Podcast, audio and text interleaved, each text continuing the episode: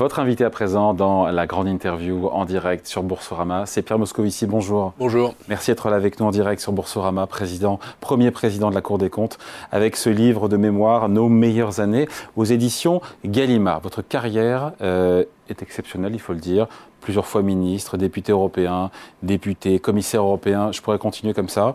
Euh, si c'était à refaire, qu'est-ce que vous changez ou pas dans votre parcours hein? Ah, il y a quelques embranchements où j'aurais pu euh, faire des choses un tout petit peu différentes. Euh.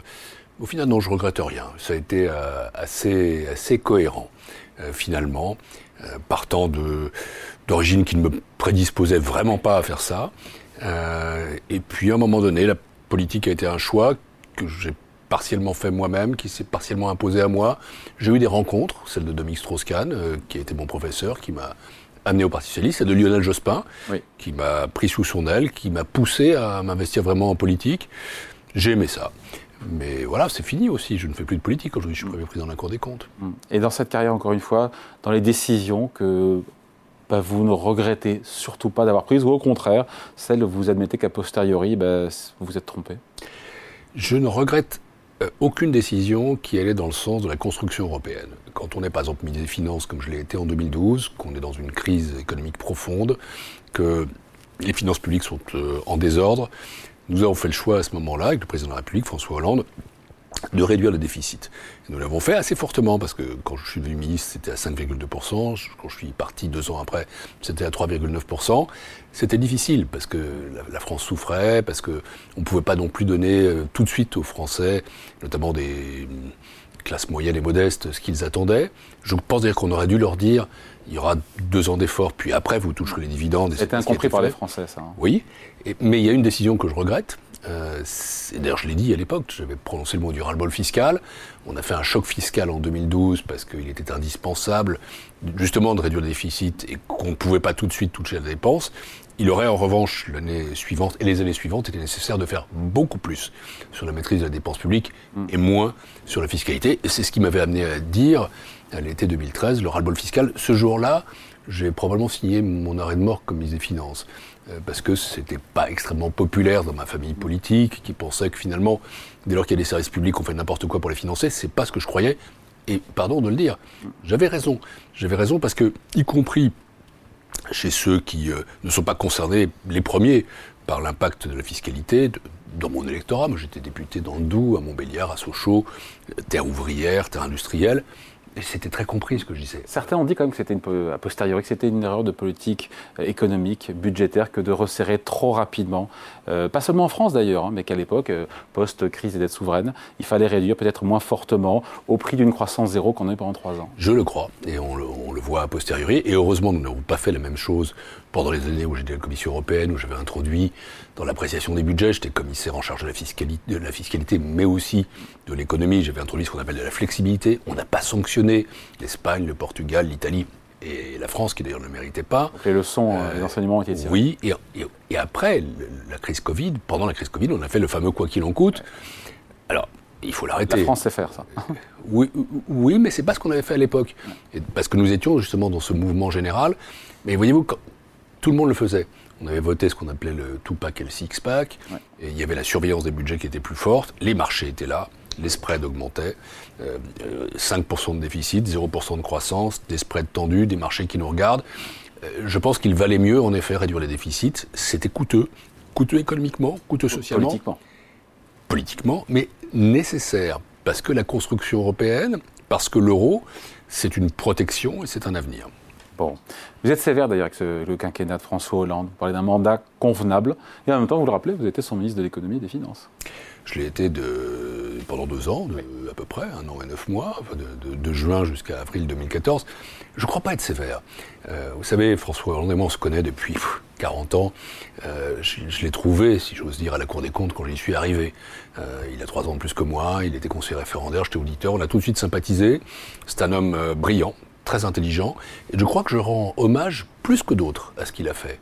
Euh, je dis qu'il a été un homme euh, dédié à son travail, euh, à sa tâche, courageux dans certaines circonstances, par exemple, en matière de politique étrangère, il a été lucide sur Poutine, il a été ferme en intervenant au Mali, il, a fait beaucoup de choses qui étaient assez justes, et au moment des attentats, qui est quand même le grand moment de son quinquennat, le plus dur, il a su rassembler les Français. J'ajoute que... Moi, je parlais en termes de politique économique. Hein. Alors, le sujet là-dessus, sur la politique économique, je pourrais citer tout de même effectivement la réduction des déficits, la création de la BPI, euh, qui est là aujourd'hui et qui est quand même une banque indispensable à l'économie française. Euh, et, donc, il y a quand même, on a tenu le choc, tenu la route. Mais euh, là où je, suis obligé de dire les choses, si tout avait été formidable, on n'aurait pas commencé à 30% et fini à 6 il se serait représenté et aurait été réélu.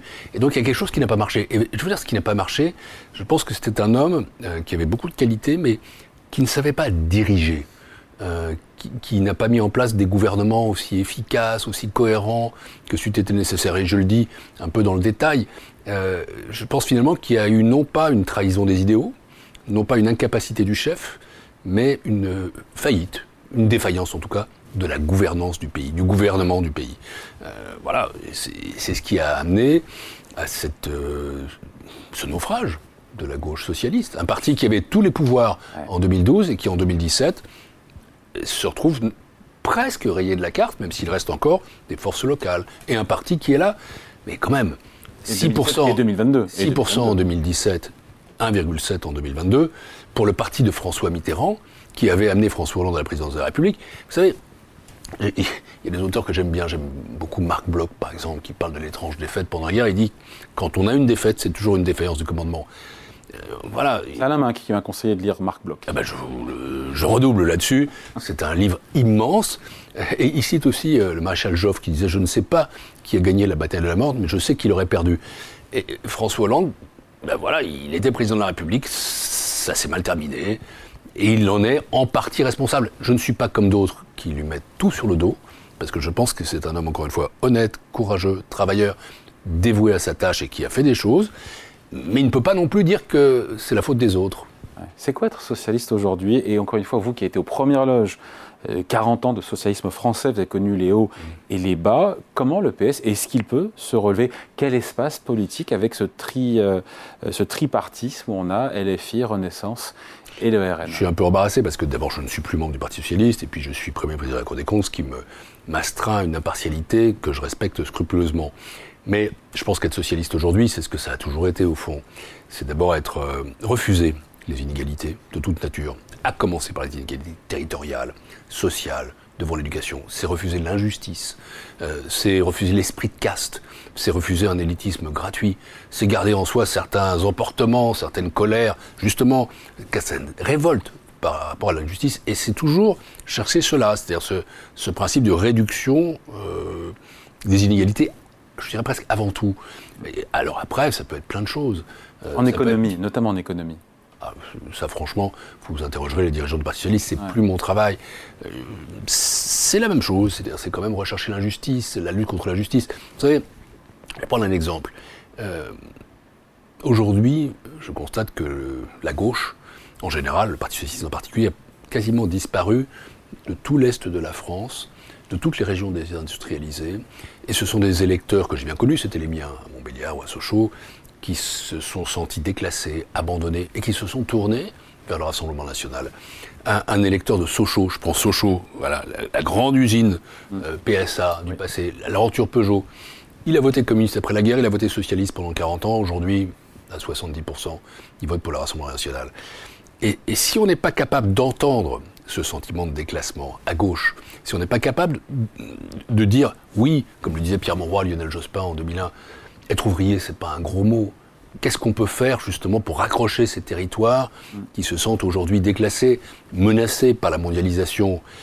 Comment réguler tout ça? Ben, Voilà, ça c'est une tâche pour, euh, pour une gauche moderne de demain.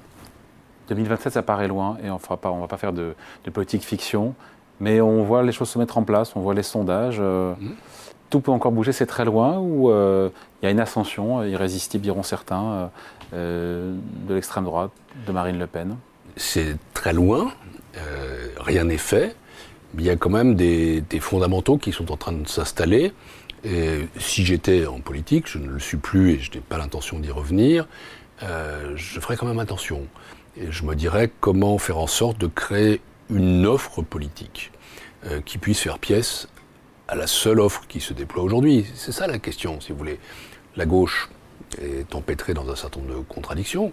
Euh, je souhaite, pas parce que je suis originellement un homme de gauche, mais pour la santé démocratique du pays, qu'elle se ressaisisse.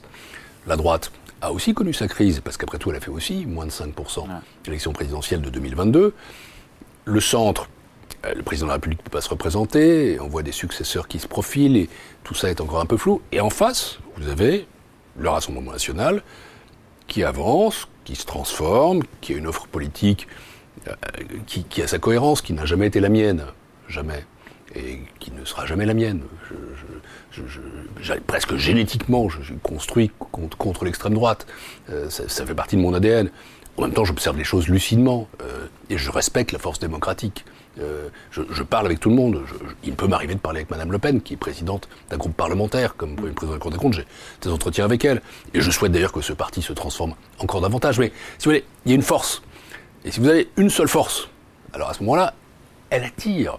Euh, il, y y, a, une gravité qui se déroule par là. Et donc, il faut que les autres partis politiques, s'ils veulent gagner l'élection en 2027, s'ils le veulent vraiment, soit capable de construire une offre plus consistante. Voilà Il y a une offre aussi à l'extrême gauche. Avec, alors, il n'y a plus de NUPES, elle l'a dit aujourd'hui, a dit aujourd'hui Jean-Luc Mélenchon, c'est terminé la NUPES. Euh, Jean-Luc Mélenchon, qui aujourd'hui, je regardais les sondages, après ses sorties ambiguës et clivantes, euh, qui ont choqué les Français, personnalité la plus rejetée, euh, personnalité politique la plus rejetée, 62% d'opinion défavorable. Vous, vous l'avez côtoyé en tant que ministre. C'était mon collègue. Vous ne connaissez pas le Jean-Luc Mélenchon que vous avez connu sous le gouvernement Jospin? Non, il était un homme éloquent, généreux, travailleur, heureux d'ailleurs d'être ministre de Lionel Jospin, puisque nous avons été dans le même gouvernement. Ah, il était déjà très à gauche mais il était hyper laïque, universaliste, rationaliste. Euh, et aujourd'hui, bah, c'est vrai que je vois un homme politique, euh, je ne vais pas lui jeter la pierre, mais qui sur un certain nombre de sujets, euh, ce qui se passe au Proche-Orient par exemple, prend des positions que je trouve pour le moins ambiguës et qu'il ne fait pas gratuitement. Derrière ça, il y a un calcul politique, qui est un mauvais calcul politique, qui est de se cibler sur une fraction de l'électorat, de la radicaliser, de la durcir, c'est une stratégie de tension. Ce n'est pas la bonne stratégie. D'ailleurs, on le voit, puisqu'il est très rejeté, c'est-à-dire qu'il ne rassemble rien. Et donc, euh, ce calcul-là est un calcul, me semble-t-il, de courte vue, étroit, et qui est très coûteux. Et c'est coûteux pour lui, mais aussi c'est coûteux pour l'image de la gauche. Parce que la gauche qu'on aime, euh, c'est la gauche universaliste, c'est la gauche généreuse, euh, c'est celle qui est nécessaire au pays. Et vous savez, euh, encore une fois, oui, je ne peux pas me départir du fait que pendant 30 ans de ma vie, j'ai été un homme politique, que j'ai eu des convictions de gauche. Le, citoyen Moscovici, il est encore libre de penser. Le premier président de la Cour des comptes ne peut pas s'exprimer pour suggérer. Je ne le fais pas. Mais on a besoin d'une gauche dans notre pays. On a besoin d'une droite. Moi, ce dont je souffre, et je le souffre comme citoyen, comme homme, euh, venu d'une famille juive, euh, qui euh, a, choisi ce pays. Mon père est venu dans ce pays, mes grands-parents sont venus dans ce pays. et moi, je souffre de voir justement ce qui a fait cet équilibre. Une gauche forte qui veut gouverner, une droite consistante qui peut gouverner. Je souffre de ne plus avoir cela. Et je pense que les citoyens français ont besoin de retrouver, encore une fois, une offre politique de qualité. Et, voilà, ça c'est ce que, un peu le message de mon livre. Il commence par La France m'inquiète. Elle est devenue l'homme politique malade de l'Europe. Je crois que nous devons relever le débat public. Et si je me suis décidé à écrire ce livre, rien ne m'y obligeait, c'est pour deux choses. D'abord parce que je voulais transmettre à mon fils, qui a 5 ans, un témoignage sur ce qu'est ce qu'est son père. Ce que mon père n'a jamais fait. Parce que mon père avait été euh, dans un camp de travail en Roumanie pendant la guerre. Il ne m'a jamais parlé de ce qui lui était arrivé le grand silence des survivants. Et ce n'est qu'à 40 ans, 40, 40 ans, qu'il m'a parlé, quand j'avais 40 ans. Pas quand il avait 40 ans, quand j'avais 40 ans. je veux que mon fils sache ce que j'ai fait. Ça, c'est le déterminant intime. Et puis il y en a un autre, c'est que j'ai envie qu'on restaure le débat public. La politique, je l'ai aimée. Je l'ai quittée. Mais j'ai aimé la politique parce que c'est une confrontation d'idées avec d'autres dont je ne partageais pas les vues il y a plus que je respectais. Il y a plus de confrontation d'idées, il y en a toujours, mais c'est clivant, c'est violent. Il y a beaucoup de storytelling, il y a beaucoup d'images, il y a beaucoup de communication, beaucoup de bruit, il y a beaucoup de violence, beaucoup de radicalité. Et le fond des politiques publiques qu'on peut mener, bah, je suis souvent frustré, j'avoue, comme citoyen. Bon, en tout cas, il faut lire Pierre Moscovici, Nos meilleures années aux éditions Gallimard. Merci à vous, Pierre Moscovici. Merci à vous. Premier président de la Cour des comptes, invité de la grande interview en direct sur Boursorama. Merci. Merci.